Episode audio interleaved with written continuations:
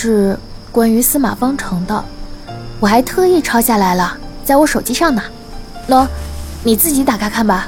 然后就把自己的手机递给了叶问。楼长，我好想认识你。几年的煎熬，我的房贷终于快还完了。回想起来，真的好艰辛。这几年的苦熬，总算没有被可怕的抑郁症压垮。我坚信，我的抑郁来源于身体的不完美。不管怎样。先回家去住一住，犒赏一下自己几年的奋斗。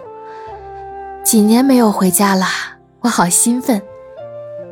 记得有一次去物业处办理乘车证的时候，有个声音甜美又温柔的女生，在为我讲解乘车证的使用方法。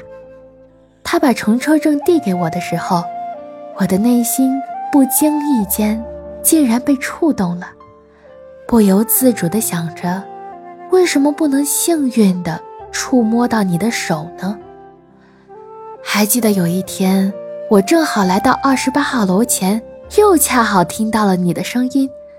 你说你忘带了门禁卡，我竟然有一种说不出的开心，紧张的把门禁卡递到了你的手上。你接过去，开好门，然后还给我。那时候的我，竟然有点失落，失落幸运之神没能让我的手与你的手相接触。又是一天，朋友帮我的家具运送到二十八号楼的地下停车场。朋友看着楼长的照片说：“哎，你们楼的楼长很漂亮呢。”那时候我感觉对你更有好感了，可我忽然发现。朋友称呼的楼长是那么适合我和你的关系。我们是工作关系，我们是陌生人关系。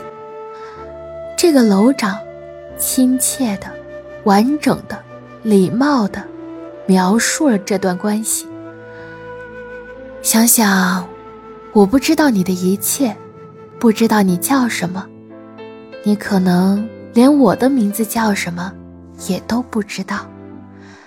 可是，我却沉沦在美好的想象中，沉沦在乘车证见面的场景里，沉沦在一切未知的世界里。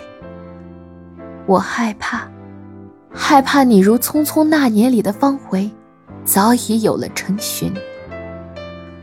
或许，我更像乔然，只是可惜，方茴是知道乔然的感情的。但细想之下，又值得庆幸，因为至少没有风险，至少我不用害怕你的愤然离去，至少我可以每个月打一次电话给你，让你帮我抄表，至少可以安全的、幸福的，但也无奈的想象着你的美好，至少我可以默默的喜欢。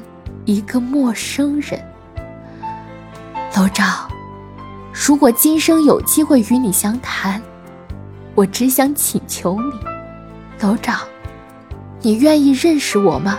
哪怕你只是打听我叫什么名字就好。